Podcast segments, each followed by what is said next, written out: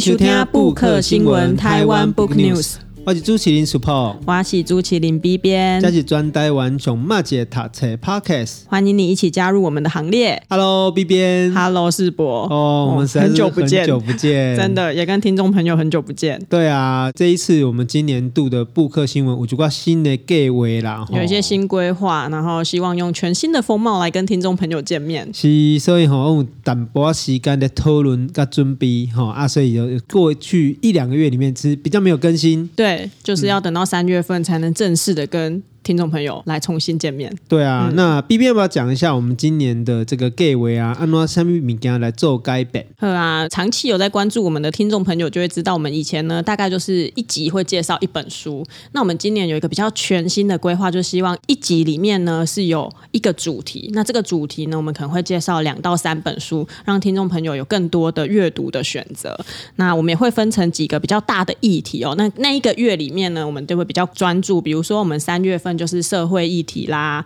好，那些下下个月呢，可能是亲子啊、学习相关的。那后续也有规划一些历史啊，甚至白色恐怖，然后有比较轻的主题、漫画等等的，好，会给这个听众朋友一个比较全新的风貌。啊，有人的笑可以讲吼，是不是 B 边跟世博恁哦，话伤济啊，哈，所以你们用自己的方式来把这个书来做一个比较详细的介绍。那我们讲吼，讲实在的讲，让我看到这个问题的讲，其实台湾的出版市场来对，其实我们有很多的好书，对，哦，啊，不过这一册是不是也需要更加侪人会使看到？哦，可以知道说，哎，原来台湾有这么多关于书籍的，好、哦、这个讨论，哦，关于不同的议题，也在互人看到。对啊，其实听众朋友如果呃有在关注书市，就会知道，其实台湾一年每年的出版量都是上万本。啊，假设布克新闻一年做五十二集，只能介绍五十二本书，其实真的是蛮可惜的。所以，我们今年才会希望说，哎，透过这种主题式的分享，可以多介绍一点书给听众朋友。对，所以每一集哈，咱可能会介绍的讲两三本册啦。嗯啊，那是讲规个月嘛，可能锁定一个主题，嗯嗯，可以让它变成一个有系统性的介绍。嘿啊，那有兴趣的听众朋友对当哦。如果你今天是对社会议题感兴趣哦，你可能这个月这几集你就可以比较专注的聆听啊。如果你是对其他议题感兴趣，我们就可以比较有选择性，这样子也是一个诶、嗯欸、不错的方向。嗯，啊，这个方面的好处啦，就讲其实就是提供一个系统性的视野。嘿，因为你看你就知道讲，哎、欸，原来为什么有一寡人也关心社会议题？哦，啊，这社会议题到底是用什么面向来被讨论来呈现？哦，我觉得有点像咱拍电动的开地图啦。嘿，你一开始打电动的时候，可能不知道说，哎，原原来这个社会上还有这些面向可以去关心。啊，那透过布克新闻的介绍，和你怎样讲？哎，原来有一挂人是安尼思考的。对，甚至讲上重要就是讲，咱希望讲吼，大家透过这个节目的介绍吼，会使去买册。对。我们的重点是希望介绍这些好书啊、哦，大概听了哎，干嘛就有兴趣的来去买？哎，不是噶，大概讲哎，这册来对讲什么内容啊？公共哎，大概都没被看，我们不是为了这个目的嘛，对不对？嗯、所以这个也不简单呐、啊，就是我们在规划这些这部的选节困难点的讲，这个要深入介绍，但是又不可以破梗。嗯对，不可以讲太多，嗯，啊，讲出你们的兴趣。对，讲完之后你就不买了，哦，那这样好像也有点可惜。对，真的会太可惜，出版社也会不喜欢我们。嗯，所以咱对这个读册这部的期待哈，就是讲，其实我们最重要是希望产生阅读的兴趣啦，对，而不是一个摘录重点的方式，因为重点拢写下来啊，拢跟你讲好啊，啊，为什么要去买册呢？哦，问题是一本书，其实大部分的书籍都是可能很多人好几年哦，有的甚至是一辈子的这个精华。嗯，哦，那伊透过分享的这个方式，其实咱应该爱互伊鼓励啦。嗯，哦，所以避免咱头一个主题是这个社会议题嘛。对哦，哦，那这个社会议题，对，第一个月要不要跟我们讲一下？说，哎，大概要做什么方式这样子？我们第一个月呢，会准备五个礼拜，会让大家来关注一下台湾各个面向的社会议题。那包含呢、啊，可能一些污染方面的，或者是社会上的，哎，例如性侵啊、无家者等等的。那我们比较不会说，哎，这这一整集节目只有介绍一本书啦，我们会比较主题式的阅读。比如说，娜娜积极呗盖小哦，盖性侵无关系，那积极呗书单的些东西。记得红红这样子，让大家知道哦，我们可以有不同的面向去阅读。就刚刚世博讲到的，那我们也会根据不同的主题呢，去介绍不同轻重的书。有的册可能你看起来啊，可能会比较沉重一点啊，有些书是比较休闲一点。我们会希望透过这样的搭配安排，哈，让听众朋友在选择书单的时候比较有不一样的轻重缓急，这样子。对，因为咱无法度做的一个完全都是全集式的阅读啦，嗯、因为大家嘛无这阵时间，哦，那这部嘛得得啊。不过主要透过主题式的阅读来创造一个让大家认识不同的书。嘿，啊，重点是讲，它其实是一种。休困的型的休闲式的阅读啦，对。哦，但是我们也更希望它也是一个有态度的阅读，对。哦，你读书了，你也是在对一寡议题，在有你的想法，有这个方向。哦，大家看到讲，哎，原来对于这些不同的议题，我们应该要用什么样的方式，哦，跟态度，哦，那去面对跟思考，讲，哎，这就是咱今嘛外一个社会跟世界是生做什么困难呢？系啊，安尼是宝贝来跟咱介绍一下，咱第一集要讨论的两本册是啥咪不？是咱头一年哈，就是说二零二二年介绍的第一集，其实我们想要介绍两本书哈。那这两本书其实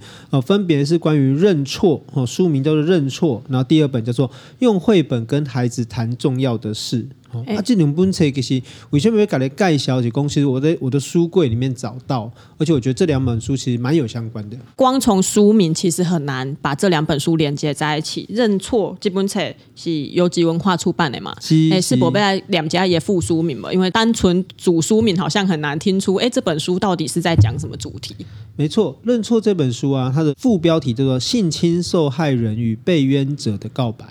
哦，就是讲这本册其实是在讲一个问题，就是讲包括遭到性侵害的被害者，嗯，那以及他在指认的过程中，嗯，哦、产生了一个所谓的冤狱。啊，这个过程中间，因两个人，哦，如何透过哦长期的后来的沟通，哦，跟彼此的谅解，然后得到一个和解的可能，而且共同针对这个所谓的冤狱，然后来进行平反的努力。我刚刚讲啊，这本册重点就是讲，其实对台湾社会来讲，这个议题其实是一直以来都是我们比较禁忌或者比较我们顾虑的部分。嗯，好，所以头一本来跟这本册，第一当然是我认为讲，当然我们可能要去理解到，常常发生在台湾社会里面存在的，而且这大家可能拍一些讲，还是讲个隐而未宣，好，这种所谓的呃性侵害的部分。那第二是说，关于性侵害这个部分，如果呃遇到所谓的审判。这个过程中，那产生的我们也常常在讨论的就是所谓的冤狱，嗯，啊，就讲那一般来讲，多人都有觉得社会案件了，我们就说啊，那这样人做歹代志啊，那把个泡戏就好啊，啊，但是我们可能会忽略一件事情是说，那我们怎么去判定或者是判断这一件事情跟这个人之间的关系？嗯嗯嗯，啊，当然科技科学哈，诶，帮助我们去审判，好，但是。这会不会也忽略一件事情，就是说，哎，可能所有的审判或所有的证据都需要人的判读。对，哦，所以那就跟这两本册，嗯，对，跟第一本其实是尝试从认错这个来开始谈。阿翔在基本跟另外基本用绘本跟孩子谈重要的事，感觉这两本属性上好像有一点点不太一样。那等一下我们也会再请世博跟我们分享这两本册是怎样的一个关联，让你想要在这一个主题里面一起谈。对啊，因为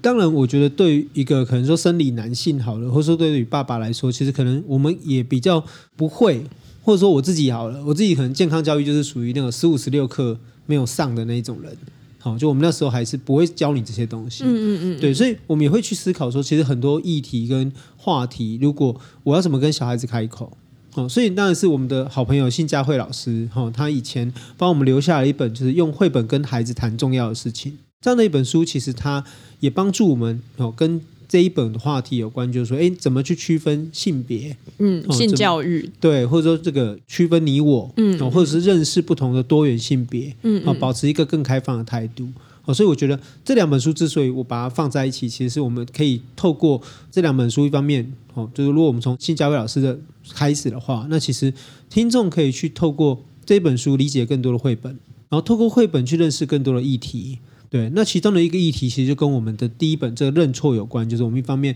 有具备性别的认知和性别意识，哦，可能相对可以避免自己不小心伤害别人，哦，或者是留意自己不要被伤害，嗯，好，那另外一方面其实也关系到所谓的我们刚才讲的，就是哎，那我们对于法律、对于审判的理解，好，然后乃至于说和解的可能。哦，那所以我觉得这是不只是对于小孩子的教育，我觉得对于咱其他人来讲，哦，对于咱几个好咱的朋友或朋友来讲，哦，可能你成年了，你也开始面对到要跟妮娜来讲几个代志的时阵，哦，丽娜唔知阿边拉讲，吼，其实你也才去册店嘛，吼，你也是买绘本啊，你也透过绘本跟妮娜来讲，就一寡咱认为讲真重要的代志。那我觉得其实这也是一种方式。对啊，因为那点点爱讲小孩的教育不能等，可是我们要去教育小孩子之前，是不是自己要对这个议题有一个相对的了解，初步的了解？啊，我觉得信佳慧老师这本书就提供了一个很好的管道，让可能对这个议题难以启齿的爸爸妈妈啊、老师啊、长辈啊，可以有一个。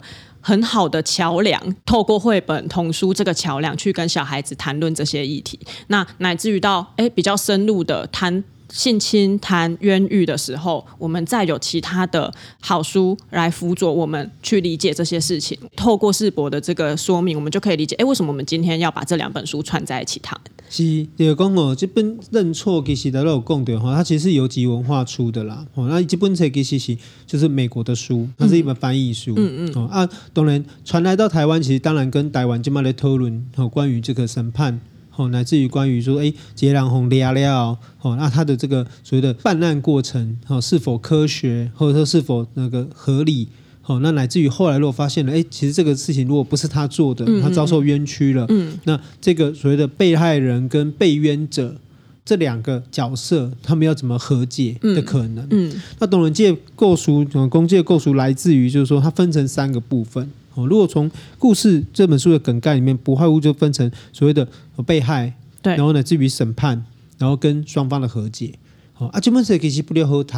好，因为其实有两个角度，哦，一个就是。被害者，然后一个是被冤，女性是被害者女性的角色，然后跟一个黑人，嗯，哦，就是白人女性跟一个黑人男性，那黑人男性是被冤枉的那个人，哦白人女性是被害的那个人，也构图的是透过一两个人的自述哦，所以就刚刚的跨界人的公构述赶快一段可能是这个女性的角色，然后可能陈述哦那时候她在发生什么事情哦，比如她本来是一个大学生。好，那黑人男性本来可能是一个，就是哦，他可能已经在工作了，哦，有点像年轻的打工族这种角色。那如何在牵涉到这个案件里面，双方的生活又产生什么样的改变？哦，乃至于后来用杰良雷嘎来对，他要面对监狱的生活，啊，他怎么去面对监狱里面的生态？然后他怎么去面对说，只要他稳定下来，他就要再被换监狱，换到不同的地方。好，那同样的，啊，这一位被害者女性，她。又去描述说，诶，他在办案的过程中，那警察乃至于就是法官或者是个司法体系的，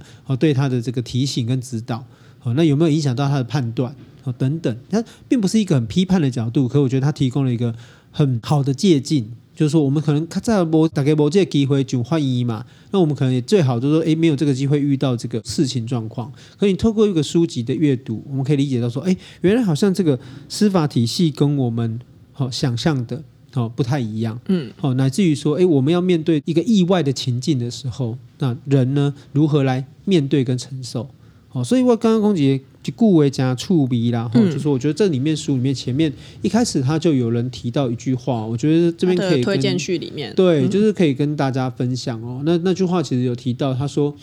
其实每个人都应该读这本书。他说，尤其是司法人员，嗯，好，他说以了解刑事司法程序如何会摧毁，而不是保护一个人的权利跟生命。好，那我觉得这句话有蛮好的讨论，就是说，其实我们可能都以为法律是保护一个人，对，但是我们可能要留意的事情，他有没有可能会改变一个人？对，好，那当然，我意思并不是去。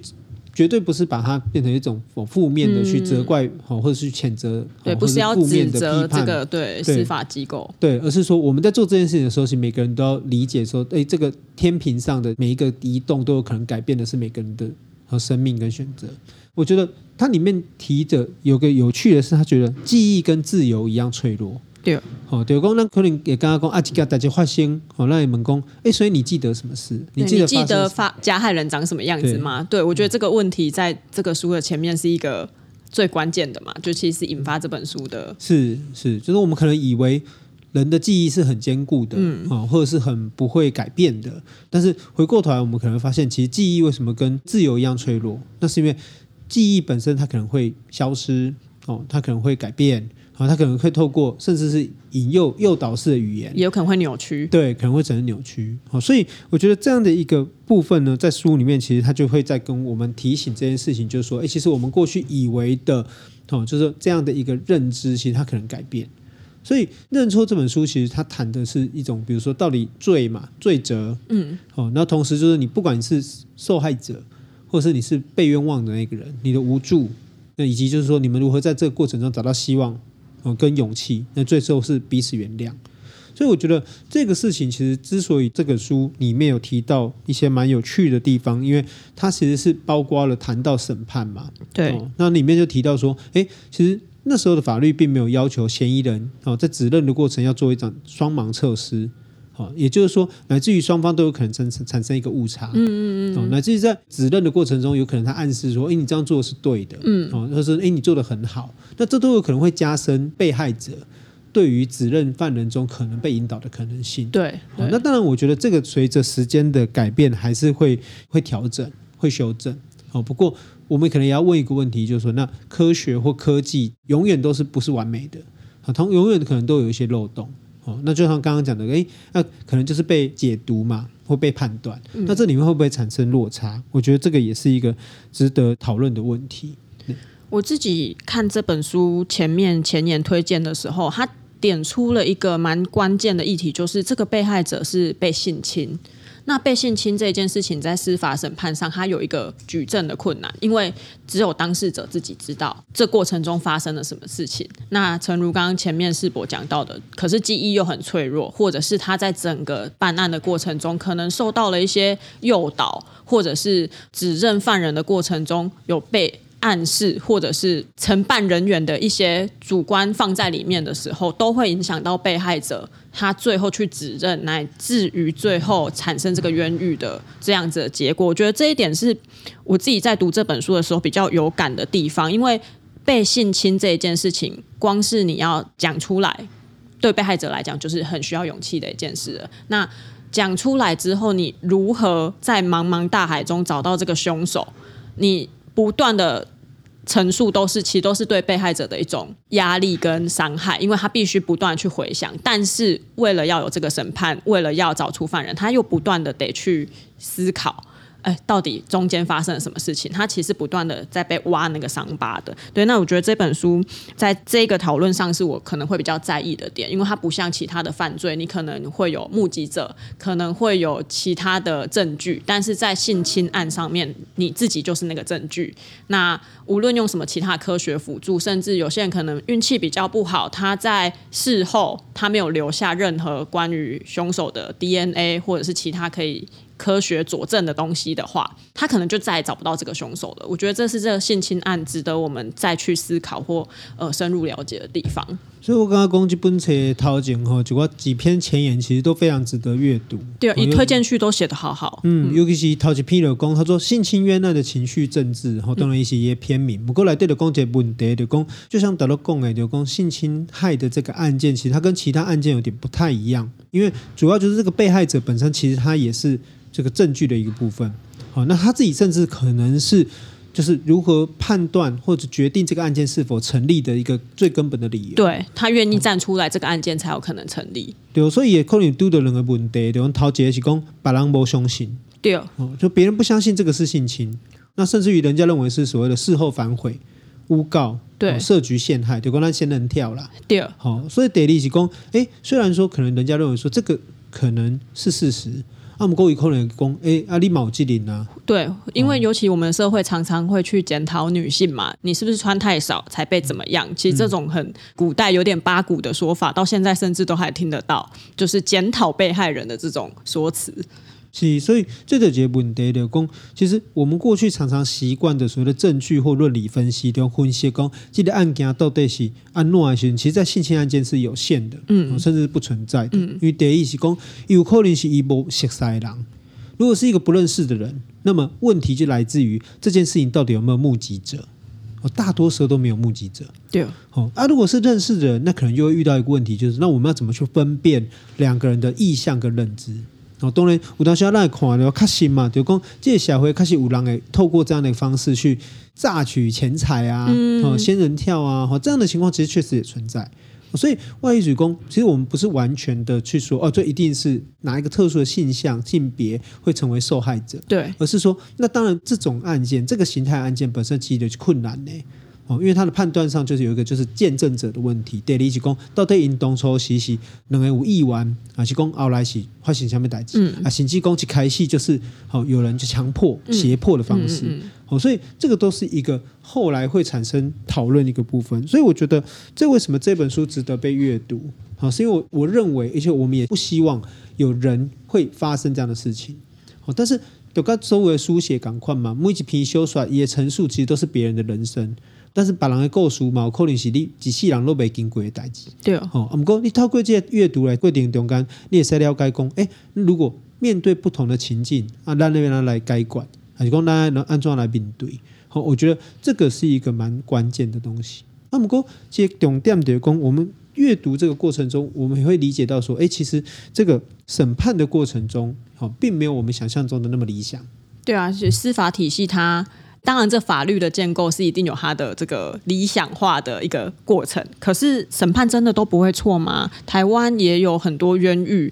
我们耳熟能详的，比如说江国庆案、啊。那这样子的冤狱如何在被定罪之后又来平反？那平反之后又如何还这个被冤狱的这一个所谓的诶，他可能被原本认为是加害者的这个人，我们如何来应对？那我也蛮好奇这世博的想法。我刚刚讲，大家用网络顶头查东西，就跟他写江国庆案嘛。嗯，最耳熟能详。是是，那当然我我觉得，当然也观念的讲，其实我们很常常在看到一个判决的时候，其实我们会常常讲说，一个恐龙法官，好，还是公司法不公。那么讲二级领域公，我们常常在讨论的其实是个案。我们看汉内的讨论公，啊，这个法律，用这个法律的定定，啊，这个法条的内容本身有没有需要调整？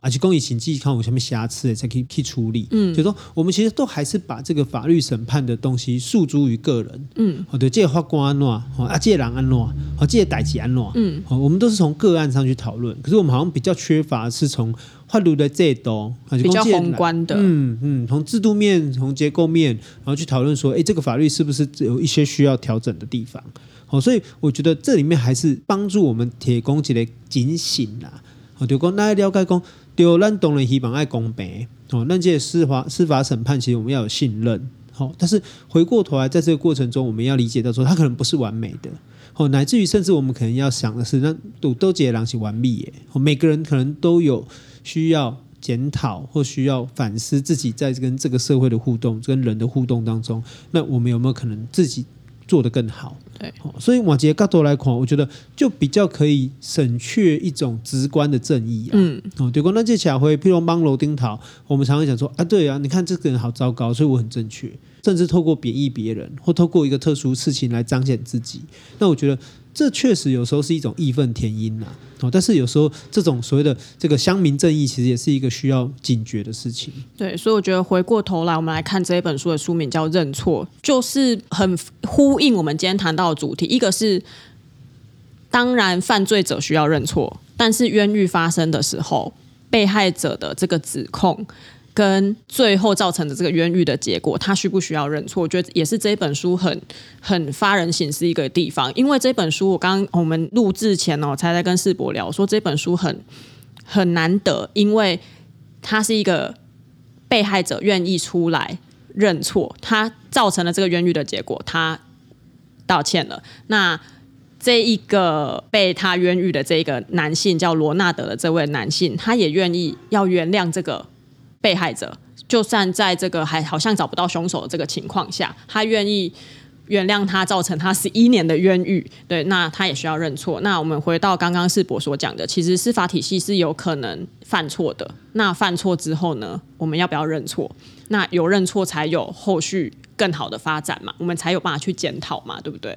对啊，所以 我们其实是希望说，透过书籍去让大家理解。当然，我觉得回过头来，就是我们从认错最开始谈的，就是说，哎，发生了一个性侵案。那当然，我觉得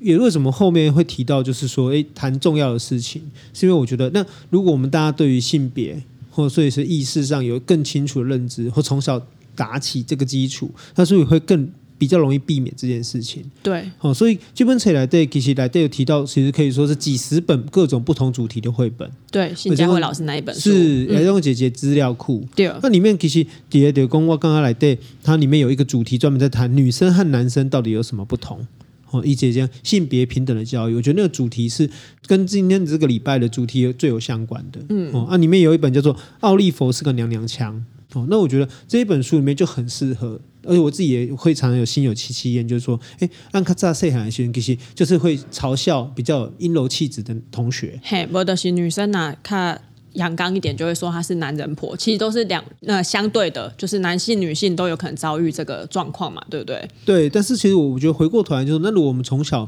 有这样的一个教育认知的时候，是就比较容易避免。就是说，哎，大家有这样的一个偏见，对，好，那甚至于可能会，哎，会有比较好的一个方向。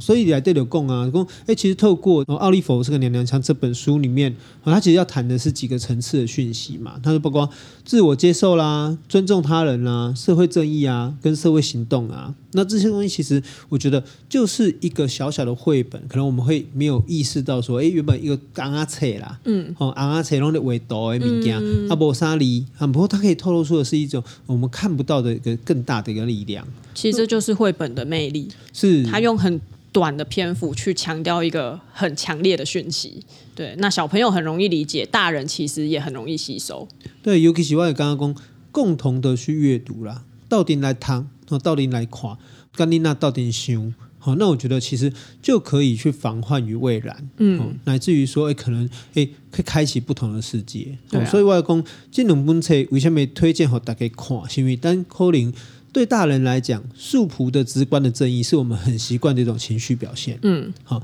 那同样的，可能我们想跟小孩子谈一些哦比较大人的事情，严肃的议题，对，可能我们也不知道怎么说。好，所以我刚刚透过这两本册，其实我们学到真多。第一看怎样做这册，第二是怎样讲，结果代进来咱没唔知道要怎讲。好，那透过下面红信，好，那其实共同来去思索说，可能我们没有机会遇到，但是存在在这个世界上一个比较。复杂跟丰富的好这个面向，那提供一个反思的基础。好，那我们今天呢介绍的这两本书，再重复的跟听众朋友介绍，一本是游击文化的《认错》，那是讲性侵案跟冤狱；那另外一本呢，就是信佳慧老师的《用绘本跟孩子谈重要的事》，技能本册。好，吉娜玛就读下。世博的介绍哈，对，因为是世博的选书，所以哦，很谢谢世博的介绍，谢谢大家。那有什么意见哈，还是要上什么书籍来到底的节目上开讲哦，那我来按那 I G 还是讲下配合咱？啊，我们的 I G 是台湾 Book News，欢迎追踪我们。我们的信箱是台湾 Book News 小老鼠 Gmail.com 啊，有虾米好册要推荐给我们，也欢迎写信给我们哦。嗯，那我们今天的节目就先到这边，谢谢大家，谢谢喽，拜拜。拜拜。